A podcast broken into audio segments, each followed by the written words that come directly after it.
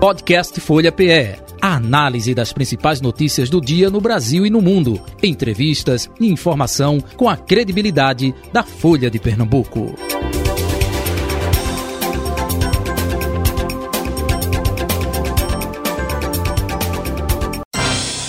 Folha Política. Nosso convidado de hoje do Folha Política, nesta segunda parte, é Renato Antunes atualmente vereador da cidade do Recife pelo PL, Partido Liberal, mas também deputado estadual eleito. Vereador, deputado?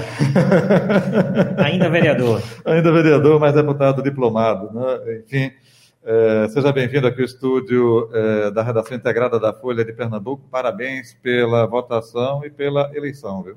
Obrigado, Jota. Obrigado, Carol. Obrigado pelo convite muito feliz em poder estar aqui hoje como vereador ainda, mas eleito deputado estadual com 46.226 votos, que eu agradeço ao povo de Pernambuco pela confiança.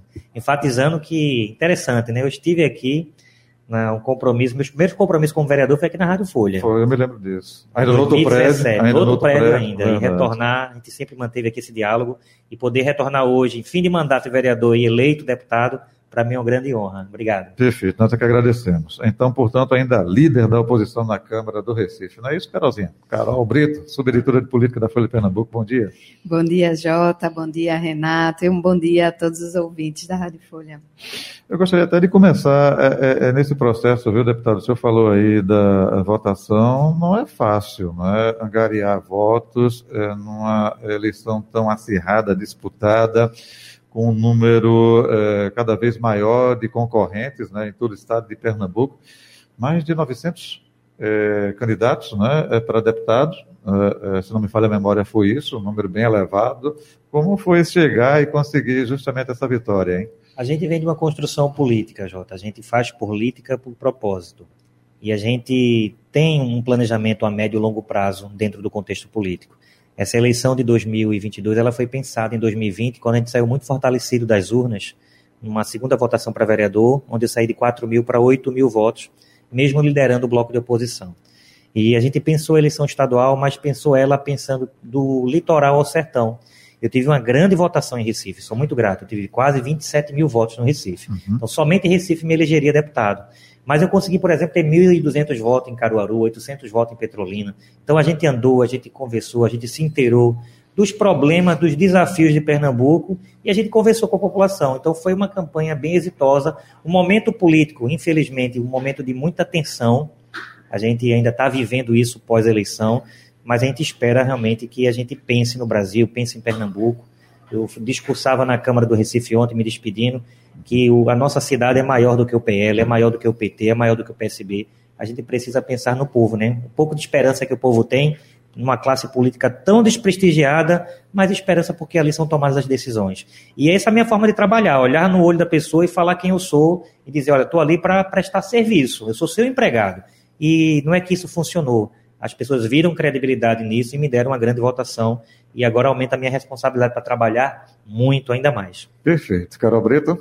É, Renato, eu acompanhei ontem seu discurso, o último discurso, né, na Câmara do Recife, e foi um discurso mais de agradecimento, claro, mas chamou um pouco de, de atenção, claro, primeiro a longa fila ali de apartes que tiveram é, para é, reconhecer sua trajetória na Câmara do Recife, e também é, não só de lideranças do seu campo político, mas do campo de oposição também é, pessoas que inclusive são radicalmente opostas ao senhor, como a própria Dani Portela.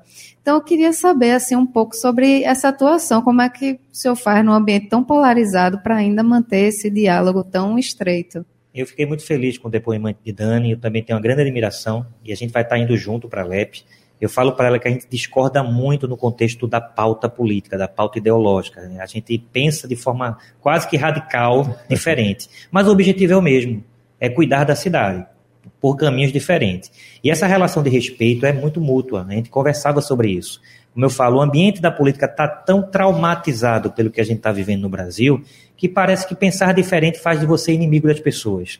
E eu sempre procurei ter essa relação muito amistosa, de não confundir aquilo que eu penso politicamente, né, descredibilizando a pessoa que pensa diferente de Renato. Eu acho que as palavras de Dani ontem refletiam um pouco da forma como a gente faz política e aquilo que a gente espera, Carol, sem ser utópico, sabe? Sem querer ser hipócrita.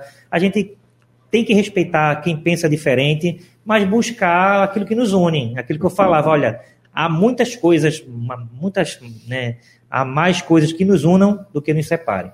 Recife é uma cidade complexa, né? a gente sabe que existem desafios, né? as pessoas colocam esperança em você sobre saneamento, habitação, educação, e se a gente fica só pautado na questão ideológica, perde a cidade. A Câmara esse ano, e você acompanha, Carol, nessa legislatura, no início foi muito difícil.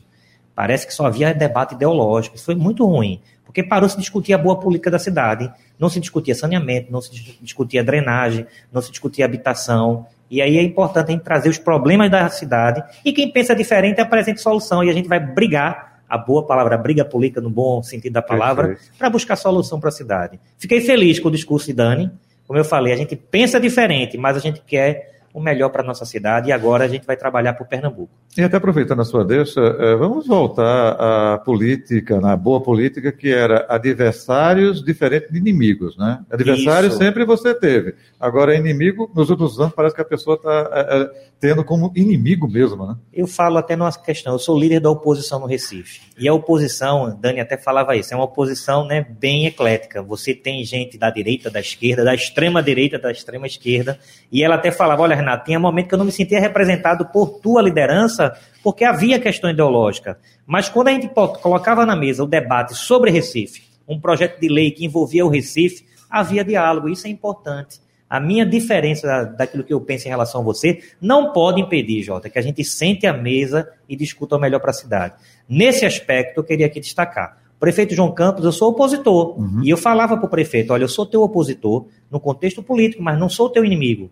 Se você tiver sabedoria para captar o que a oposição fala, você vai ter um governo de excelência. Porque você vai ter iniciativa própria e você vai ter a crítica da oposição dizendo: olha, isso aqui está ruim e vai pelo caminho diferente.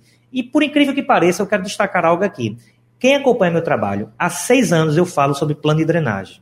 A Folha já publicou várias matérias falando sobre plano de drenagem, plano de drenagem. É muito dinheiro. E é interessante agora eu vejo João Campos tirando isso da pauta, colocando, cuidando do Rio TGPO, anunciando agora soreamento do Rio, a Lagoa do Araçá. Foi necessário, claro, um desastre que aconteceu esse ano. Eu acho que todo o Recife, região metropolitana, sofreu. Mas é importante quem é aquele que está no governo começar a ouvir e saber, pô, isso não é uma pauta de Renato. Isso não é uma pauta da oposição, é uma pauta da cidade. Então eu vou tocar. Então, nesse aspecto, a boa política ela começa, Jota. E eu ressalto que isso é bom, porque quem ganha, ganha a cidade com isso. É, Renato, é, nesse momento agora né, de despedida, eu queria que você fizesse um balanço um pouco de como foi aí seu mandato na Câmara do Recife. Né? Às vezes os ouvintes não sabem direito né, quem é o entrevistado. E que o senhor também falasse um pouco do que é que o senhor leva dessa experiência da Câmara para a Alep. É isso, completando, ouvinte e espectador. Porque espectador, no, porque a gente também no tá youtube.com.br né? Folha de Pernambuco, no Facebook, arroba Rádio Folha PE e também no Insta, arroba Rádio Folha PE. Carol, Jota, e o ouvinte e o telespectador, foram seis anos como vereador do Recife. E quem conhece Renato sabe que eu sou servidor público de carreira. Né? Eu sou gestor governamental, então eu sempre militei, sempre estive no serviço público, agora através de um mandato eletivo. Para mim foi uma das mais, melhores experiências da minha vida e uma grande honra servir a minha cidade porque eu falo que a gente está ali para servir, né? Eu tenho um patrão, o patrão é quem paga meu salário. Eu falava na Câmara, eu acho eu quero só tratar esse relato, assim, né? ressaltar isso. Eu andando na rua muitas vezes, meu filho Renan, eu era abordado no restaurante, no campo de futebol, quando ia assistir o jogo do meu Santa Cruz, e as pessoas, vereador, me cumprimentavam. E Renan falava assim: Papai, você é famoso? Hum. E eu falava para Renan: Não, filho, papai não é famoso. Papai procura ser um bom empregado. E as pessoas reconhecem isso. Claro, existem erros e acertos. Então, Carol, foram seis anos de muito trabalho, mais de 1.500 requerimentos apresentados. O que são requerimentos para que quem está nos escutando entenda? São solicitações que a gente faz à prefeitura, são políticas públicas que a gente pede para que o, a, o executivo faça. E a gente acompanha isso.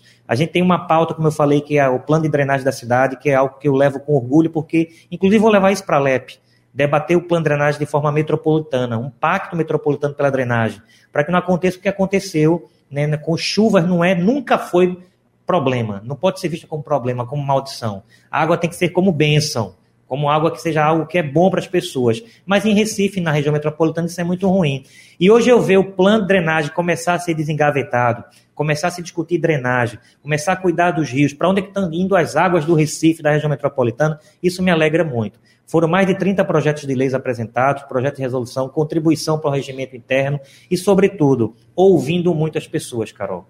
A Recife é uma cidade, como eu falei, complexa. Não é fácil ser prefeito e vereador desta cidade. Eu falo que o vereador e o legislativo têm que assumir o papel de protagonista para governar com o prefeito. Essa é a minha grande crítica que eu faço à política, que você me acompanhou, é que parece que muitas vezes o legislativo, e aqui no Recife, funcionava como um puxadinho. E essa balança está mudando.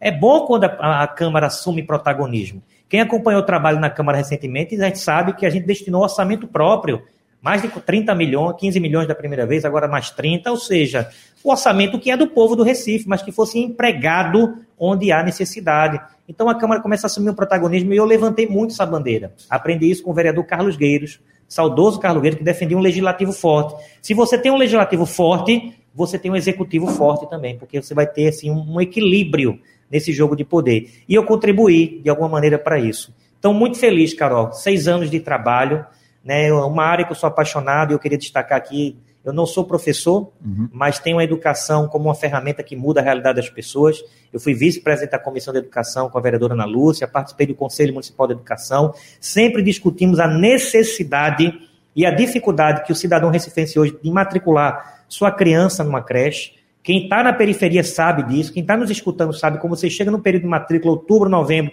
é uma dificuldade para encontrar uma vaga em uma creche. E a nossa fala foi, não é Renato, mas me somou a outras vozes e se tornou uma promessa de campanha que a gente vai cobrar para que João Campos cumpra, que é dobrar o número de vagas, a gente zerar a quantidade de crianças que aguardam uma oportunidade para estudar e dar dignidade para que a mulher também, o pai, possa trabalhar. Então são conquistas, né? O parlamento é o parlar, é o falar, parece que a gente não faz nada, né? Mas aquele que está ali no parlamento, ele provoca a discussão e, sobretudo, o trabalho de fiscalização. Uma marca do nosso trabalho é ser um fiel fiscalizador do orçamento do Recife. É saber o que está previsto no orçamento, saber onde foi empregado e cobrar para que a política pública seja de fato feita. Esse é o papel do vereador. E quando eu defendo um parlamento autônomo e independente, eu vou levar isso para a LEP, se Deus permitir. Uhum. Né? Não é buscar poder, mas é equilibrar o poder onde o parlamento estadual também possa governar junto com a futura, não, futura não, né? já diplomada governadora, mas que vai tomar posse em 1 de janeiro. Então, são algumas, algumas situações do nosso mandato que eu tenho muita honra, Carol, uhum. de ter discutido o plano de drenagem, trabalhar pela educação e trabalhar por um parlamento que seja não coadjuvante, mas que seja coparticipante na execução da política pública no, no, no município. E agora vamos levar isso para o Estado, se Deus permitir. Renato Antunes, até aproveitando, levar para o Estado, o que é que o senhor vai levar de experiência na vereança para a Assembleia Legislativa? Na vereança, o senhor foi sempre oposição a Geraldo Júlio, governo Geraldo Júlio, ao governo João Campos. Com Raquel Lira, já definiu se vai ser oposição, se vai ser independente ou não? O presidente estadual do PL, eh, ex-prefeito de Jaboatão, Anderson Ferreira, eh, está conversando com Raquel Lira. Como é que vai ser a postura, hein? Eu falo que, assim, eu, eu, estando na oposição no Recife, não era nem a João e nem a Geraldo Júlio. Governo Geraldo Júlio e governo Isso, João Campos. era o PSB. Eu, eu discordo da forma do PSB de fazer gestão. Eu sempre falava que era uma política de aparelhamento estatal. Você tem um Estado, você loteia ele para fazer política. Isso é uma forma arcaica de fazer política, no meu ponto de vista. Política tem que entregar resultado. E eu não, não criticava, mas não concordava e por isso fui oposição. E houve uma mudança agora. Pernambuco elegeu a primeira mulher, esse primeiro é um marco histórico. A vice-governadora é mulher, a senadora é uma mulher. Isso é uma mudança também do comportamento do eleitor. E aqui não quero aqui criar essa, esse diálogo sexista de homem contra mulher, não é isso. Mas houve uma mudança. Uma mudança também de perfil de governo. Então, Raquel, embora ela já esteve no PSB, ela tem uma forma diferente de gerir. E eu acredito nessa forma. A prova disso é que no segundo turno, antes inclusive do meu partido se posicionar, eu me posicionei a favor do governo de Raquel. Então seria incoerente da minha parte chegar aqui agora e dizer que eu vou ser oposição. Eu quero manter um trabalho, artigo 1 da Constituição, os poderes são harmônicos e independentes. Mas eu quero cooperar com o governo de Raquel e de Priscila. Eu quero dar minha parcela de contribuição. Eu quero dizer, olha, eu tenho ideias que eu posso trazer para o teu governo que pode ser relevante. E assim, eu, eu penso que isso pode acontecer, sabe, Jota? Uhum. Raquel tem muita habilidade política, vai conversar com os partidos na hora certa. Eu acho que eu, eu quero deixar isso bem, bem transparente mesmo. Maior do que o PL, maior do que o PSDB, maior do que o PT, está os interesses de Pernambuco. Pernambuco tem muito desafio pela frente. Raquel, não digo que ela pegou o Estado quebrado, a gente uhum. também não pode ser injusto dizer que o PSB, sabe, não serviu para nada. Cumpriu seu trabalho, mas agora ela tem um grande desafio. Ela pega um Estado que tem um endividamento a médio e longo prazo alto. É outra crítica que eu faço ao PSB, inclusive a gestão do PSB com o prefeito João Campos. Uhum. É uma política de empréstimo. Só esse ano foram contratados 2,6 bilhões de reais. Ou seja, você está fazendo um endividamento né, a médio e longo prazo, você compromete futuras gerações. Fazer investimento com dinheiro emprestado nem sempre é a melhor solução. Raquel vai ter problema a médio e longo prazo, inclusive para pagar folha. Então, essa ideia que vai pegar o Estado direitinho eu não concordo, até porque a gente entende de finanças e sabe que não está essa mil maravilhas. Mas vamos ver qual é o tamanho do desafio e vamos cuidar de Pernambuco, cuidar das nossas estradas, sabe, dar dignidade ao povo. Uma pauta que eu tenho, né, desenvolvimento econômico mesmo, é dar dignidade, o que muda a realidade das pessoas, o benefício, gente, quer seja, né, como é que era o nome antes? Agora voltou a ser Bolsa Família, é, Bolsa era o Auxílio, Brasil, Auxílio Brasil, cada um que quer botar o seu nome. Gente, é importante naquele primeiro momento para a pessoa que vai receber. A gente anda na periferia sabe o que é você receber 600 reais na sua conta todo mês. Mas se você perguntar, você quer um emprego com carteira assinada? A pessoa quer. Então, acho que o governante não está preocupado apenas agora com a PEC aí, do que estão falando, a PEC do rombo, a PEC da transição, se vai vir dinheiro. Olha, tem que pagar porque é um momento emergencial e precisa-se. Mas Raquel tem que estar tá preocupada em gerar emprego, gerar renda, trazer indústria para Pernambuco. Pernambuco voltar a ser protagonista, gente é né, o Leão do Norte, o capital do Nordeste. Vamos botar isso em prática? Vamos buscar oportunidade para o nosso Pernambuco. É, Renato, eu não sei se é, o senhor já esteve a par aí das conversas na Assembleia Legislativa, mas há uma eleição da mesa diretora em fevereiro que está mobilizando muitas atenções. E o PL tem uma bancada expressiva na casa, né, que pode pleitear espaços importantes. É, tem algum, algum espaço ali na casa que o PL está de olho, que pode ocupar? A gente tem conversado muito sobre a mesa diretora. E eu, eu trago uma abordagem, inclusive com debates internos. A nossa maior preocupação não é eleger o presidente A, B ou C, o secretário A, B ou C, embora não vamos ser hipócritas. É importante e há uma disputa acirrada por esses espaços. A gente sabe disso. Mas o que a gente discute muito é o perfil do futuro presidente da casa. A gente precisa de uma Assembleia Legislativa que seja autônoma e independente também. É importante uma Assembleia que esteja disposta a contribuir com o governo, ou seja, a gente precisa formar maioria para que Raquel possa ter tranquilidade para governar, mas uma Assembleia também que seja protagonista. Uma Assembleia, por exemplo, que possa legislar matérias, né, só Pernambuco e Acre que não legislam matéria tributária. Isso é muito ruim, porque se a gente quer um projeto de lei que você vai gastar com uma folha de papel, ele é inconstitucional. Então, essa é uma matéria que a gente precisa pautar. Então, o compromisso de um presidente que vem assumir não é um presidente que peite a governadora. Não, a gente não quer isso. É um presidente que esteja ao lado da governadora, porque ela vai precisar de alguém que ajude ela a pautar, mas que ela entenda e que ele também busque esse protagonismo, dizer, olha, a LEP precisa ter emendas impositivas onde os deputados façam as políticas públicas regionais que são necessárias. Às vezes as pessoas não entendem isso. Pensa que trabalhar em emendas impositivas é dar dinheiro para o deputado fazer política. Não é, gente. Quem trabalha de forma correta e dentro de um conceito de republicanismo, a política de emenda é muito necessária para quem conhece a região. Raquel não conhece, na sua essência, todos os municípios. Tem deputados que conhecem a sua necessidade, conhecem a sua região. E ele precisa de um mínimo de orçamento, não para impor, mas para destinar, dizendo: olha, podemos colocar aqui X% para a saúde, X% para a educação. E aí o primeiro secretário não. O presidente da casa precisa ter esse perfil. Uhum. O PL vai andar junto, Carol, respondendo a tua pergunta, vai andar unido.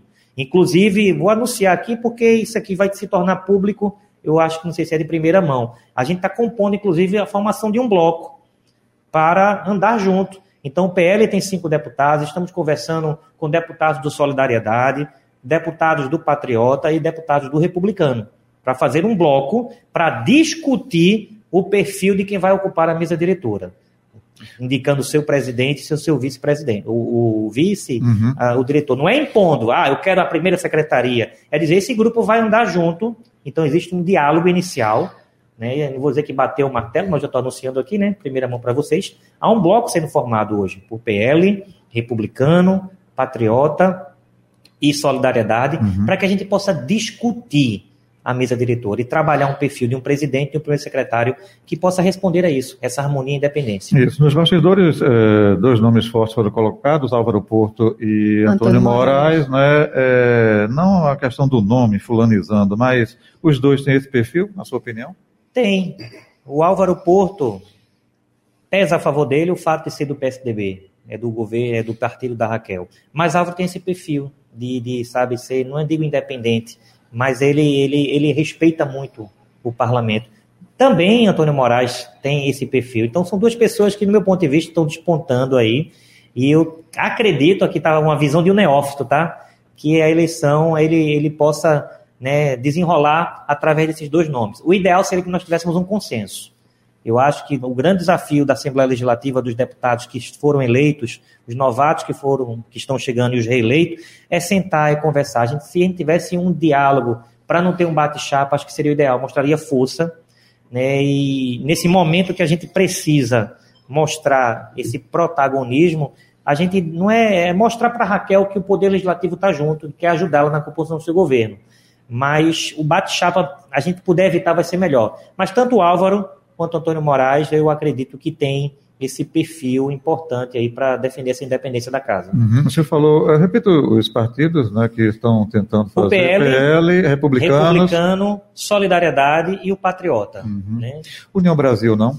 Eu pergunto, Olha, não, eu gente... pergunto União Brasil, me permita, porque ontem teve um encontro de Anderson Ferreira, presidente estadual do seu partido, com André Ferreira, deputado eh, federal mais bem votado aqui no estado de Pernambuco, com o presidente nacional do União Brasil, o deputado Luciano Bivar, né? É, fica de fora a União a Brasil? A gente não está excluindo ninguém. No primeiro momento, eu quero deixar claro aqui, e acho que isso é importante. É, nós representamos siglas partidárias, mas esse diálogo foi a partir dos próprios deputados eleitos. Isso é importante. Claro que a gente está dentro de um partido e a gente respeita a orientação partidária. Mas no primeiro momento a gente está pensando a casa Joaquim Nabuco. E eu deixo isso aqui muito claro, porque as pessoas às vezes pensam que tudo se decide dentro de um contexto de. O partido decide para onde a gente vai no governo. Se a gente vai ser governo, se a gente vai ser oposição, se a gente vai ser independente. Mas pensar a casa, a gente precisa pensar a nível dos deputados. E se a gente consegue formar esses blocos partidários, melhor ainda, se houver consenso. E nenhum partido está excluído, não. A gente quer agregar, como eu te falei. Se não houver bate-chapa, é o melhor cenário, é o melhor ideal. Mas política não se faz só, a gente não pode ser inocente, né? A gente não vai entrar numa selva sozinho, a gente tem que formar a nossa tribo. Vou usar essa linguagem para que quem nos escuta entenda. A gente precisa estar unido dentro de um bloco para que esse bloco possa ter força política para dialogar, para reivindicar espaço, para dizer o que a gente quer como perfil. E hoje o que eu posso dizer para você é que há um alinhamento desses deputados que compõem esse partido. Isso não retira outros. Não inviabiliza, inclusive, outras pessoas que, mesmo que são de outros partidos, mas que viu nesse bloco uma, um diálogo talvez único, dizendo ó, fortalecimento da casa, né, independência, harmonia, fortalecimento do legislativo perante o executivo. Então, acredito que os blocos vão se formar. Mas, gente, são mais de quase, acho que falta 40 dias ainda para posse. Né? Muita coisa vai acontecer. O debate é interno mesmo. A gente fica naquele diálogo querendo mostrar, querendo, sabe, antecipar, mas muita coisa vai acontecer. Muita coisa depende da própria Raquel. E o que eu tenho visto de Raquel é um respeito à casa nesse momento. Dizer, olha, a casa que discuta, a casa que debata. Mas é importante o alinhamento também com o governo, porque vai ser importante para a construção e solidificação do governo dela. É, esse bloco ainda não tem é, nenhum nome, nenhuma pretensão de algum espaço específico, né, Renato? É só essa união ou já tem? Não. O que a gente decidiu foi andar junto. A gente está alinhando um perfil de quem seria é, realmente o presidente, o primeiro secretário. Claro, eu, eu vou ser aqui muito transparente. Eu, Renato, né, eu conversei muito já com alguns parlamentares. Hoje eu tenho uma aproximação né, a nível de presidente, uma preferência, Renato. Né, eu falo que se a gente não puder bater chapa, melhor. Eu vejo na figura de, de, de Álvaro Porto uma pessoa que me agrada muito, um perfil de presidente. Né, um perfil de uma pessoa que quer contribuir, já tem experiência, já tá no, vai para o terceiro mandato. Não digo que é do partido da governadora, mas tem diálogo com a governadora, mas também tem diálogo interno com a casa. Então, naturalmente, a gente traça um perfil e a partir do perfil você escolhe os nomes. Em relação ao primeiro secretário, não vejo ainda esse nome consolidado. mas há uma, uma vamos dizer, um acordo, há uma, uma intenção que a gente possa trazer um perfil dentro desse bloco para compor a primeira secretaria e os demais espaços da, da casa. E, Renato, é, o senhor falou sobre essa questão da PEC, né, que permite que os legisladores estaduais eles votem questões orçamentárias, né? E houve uma tentativa de colocar isso em pauta é, esse ano, e houve até ali uma polêmica, né? Porque a vice-governadora eleita Priscila Krause era uma das que defendiam no começo essa pauta e agora é, estaria aí contra a votação dessa matéria. E com a nova legislatura, o senhor acredita que vai haver um espaço para votar essa pauta? Há uma tentativa de firmar já um compromisso? Eu não posso responder o que aconteceu porque eu ainda não estou na LEP. É claro que uh, os bastidores a gente escuta que havia uma tendência de ser votado uma PEC que desse essa, essa capacidade para que os, né, a LEP legislasse. Como eu falei, apenas Pernambuco e Acre não têm essa liberdade. Eu acho fundamental que a gente paute isso. Se não foi nesse momento, vamos respeitar essa transição de governo, respeitar, como eu falo, é entender, e eu acredito que isso deve ser construído até junto com Raquel. Acho que Raquel foi deputada estadual, Priscila foi deputada estadual. Ela sabe da importância de ter um parlamento que também possa ter protagonismo. E eu acredito que isso vai ser construído naturalmente. E eu já adianto aqui que isso também vai ser uma luta do nosso trabalho lá dentro da LEP, mas eu acredito que isso vai ser construído no diálogo. É importante. Pernambuco não pode ficar aí né, a, apenas junto com o Acre no, nesse ranking, onde o parlamentar praticamente faz o quê? Projeto de resolução, dá título. É, existem outras discussões que a gente pode participar, sabe, Carol? A gente tem muito para contribuir, mas para isso, essa PAEPEC precisa, e se depender de Renato Antunes, ela vai ser debatida e discutida sim. E, Renato, falando um pouco aí sobre o debate 2024, que está um pouco distante, né, mas já se fala bastante é, sobre o nome de André Ferreira, que foi o deputado federal mais votado aqui do Estado, como uma opção para disputar a prefeitura do Recife. Né? Ele quer ser o correligionário. É, o senhor acredita que ele pode ser uma opção para os recifenses? Deixa eu completar a pergunta dela. Anota aí que é a pergunta dela. A minha é a seguinte: é, essa definição é, do nome de André pode também determinar se vocês serão é, independentes na Assembleia com relação ao governo de Raquel. Ela preside o PSDB e quer fortalecer o seu partido, logicamente aqui, o seu grupo para 2024, também na capital pernambucana. Eu acho que Raquel tem um desafio, pensar Pernambuco. E se ela quiser pensar Pernambuco, ela vai ter que compor com os partidos políticos. Isso é fato. E o PL já demonstrou que quer ajudá-la na construção do governo. A eleição 2024 é um outro jogo, Jota. Claro que não pode aqui se antecipar dois anos. André não é lançar-se, mas dizer eu estou no jogo, isso é republicano, isso é democrático. André Ferreira, quem acompanha, é do nosso grupo político, sim. Teve três mandatos de vereador, um mandato de deputado estadual, dois de federal, sendo o mais votado, com uma expressiva votação no Recife. Então é natural que ele, o seu nome seja cogitado. Gente, mas daqui a dois anos a gente vai ter muito debate pela frente, né? A gente primeiro tem que entender como é que vai acontecer essa tendência nacional ainda. A gente está saindo de uma eleição muito polarizada, né, entre o lulismo, o bolsonarismo, que refletiu muito, refletiu muito na eleição estadual. A gente não pode né, desconsiderar esse fato. Nós temos daqui a dois anos um processo para discutir Recife. E é natural que o PL vai participar desse debate. O PL hoje é um partido que tem também o maior tempo de televisão né, dentro de um contexto tem o maior recurso do fundo partidário, tem cinco deputados estaduais, né, tem quatro deputados federais, a gente não vai poder ficar fora desse debate, naturalmente. E André Ferreira, ele, naturalmente, ele lidera esse processo, porque conhece Recife, discute Recife, é do Recife, e nada mais natural do que seu nome aí ser lembrado. Mas isso vai ser uma construção, não uma imposição. O, o, fato de ter sido o deputado eh, federal mais bem votado eh, aqui em Pernambuco, isso credencia, não é? Não é tenha lógico, dúvida, né? não tenha dúvida. Ninguém consegue ser o mais votado e, sobretudo, tem uma grande votação aqui no, no Recife. Recife. É, foi um dos mais votados do Recife, se eu não me engano, ele é o segundo, não é? Eu acredito que sim. Acho que a mais votada foi a Clarissa Tessio, mas ele foi um dos mais votados no uhum. Recife. Isso. E aí eu penso que nesse contexto, né, naturalmente Raquel também pode pensar, mas assim, acho que Raquel está preocupada em governar Pernambuco. Acho que no momento certo, claro, ela vai ter suas opiniões, vai querer fortalecer seu partido, mas ela vai. Eu, eu acredito que ela vai trabalhar pela unidade de Pernambuco. Né, uma, uma nova união para o Pernambuco, com novas forças, com novos blocos políticos, mas a UPL certamente vai discutir Recife, região metropolitana e cidades importantes do interior também. O PL cresceu muito né, na sua votação. O Anderson Ferreira teve uma votação expressiva uhum. em diversas cidades do interior e a gente vai fazer esse exercício a partir de 2023, estabelecendo diretórios. Tem o segundo município mais importante do estado, que é Jabotão dos Guararapes, né, que é o Mano Medeiros, inclusive já é lançado é, como candidato à reeleição pelo próprio André Ferreira. Mano né? Medeiros está fazendo um trabalho incrível, gente. É muito difícil você suceder. A gente teve esse, esse, essa dificuldade em Petrolina, em Caruaru, muito se compara o trabalho dos prefeitos. Mano Menezes é um técnico, é um gestor, mas tem demonstrado uma incrível capacidade política Mano, Mene, Mano Medeiros, ele, ele coloca o pé no chão, ele vai para a rua. Então, quem conhece Jaboatão, eu conheço mais Recife, porque sou vereador do Recife, também é uma cidade cheia de, de muitas dificuldades. Eu sou de lá, eu sou mazela, de Jaboatão, eu sou de Jaboatão Centro. Né? Já tá fala com propriedade. Com é bem Jaboatão difícil. Centro. né? O prefeito ali, ele, ele, cada dia ele acorda com 10 prioridades, então ele só pode atender duas, mas tem 10. Então não é fácil, mas eu queria parabenizar o prefeito de Jaboatão, pelo trabalho que está fazendo, desejar sorte a ele, como desejei a João ontem, né? Falei na tribuna, João, sucesso, sorte na tua gestão, porque a tua gestão dando certo, o Recife dá certo.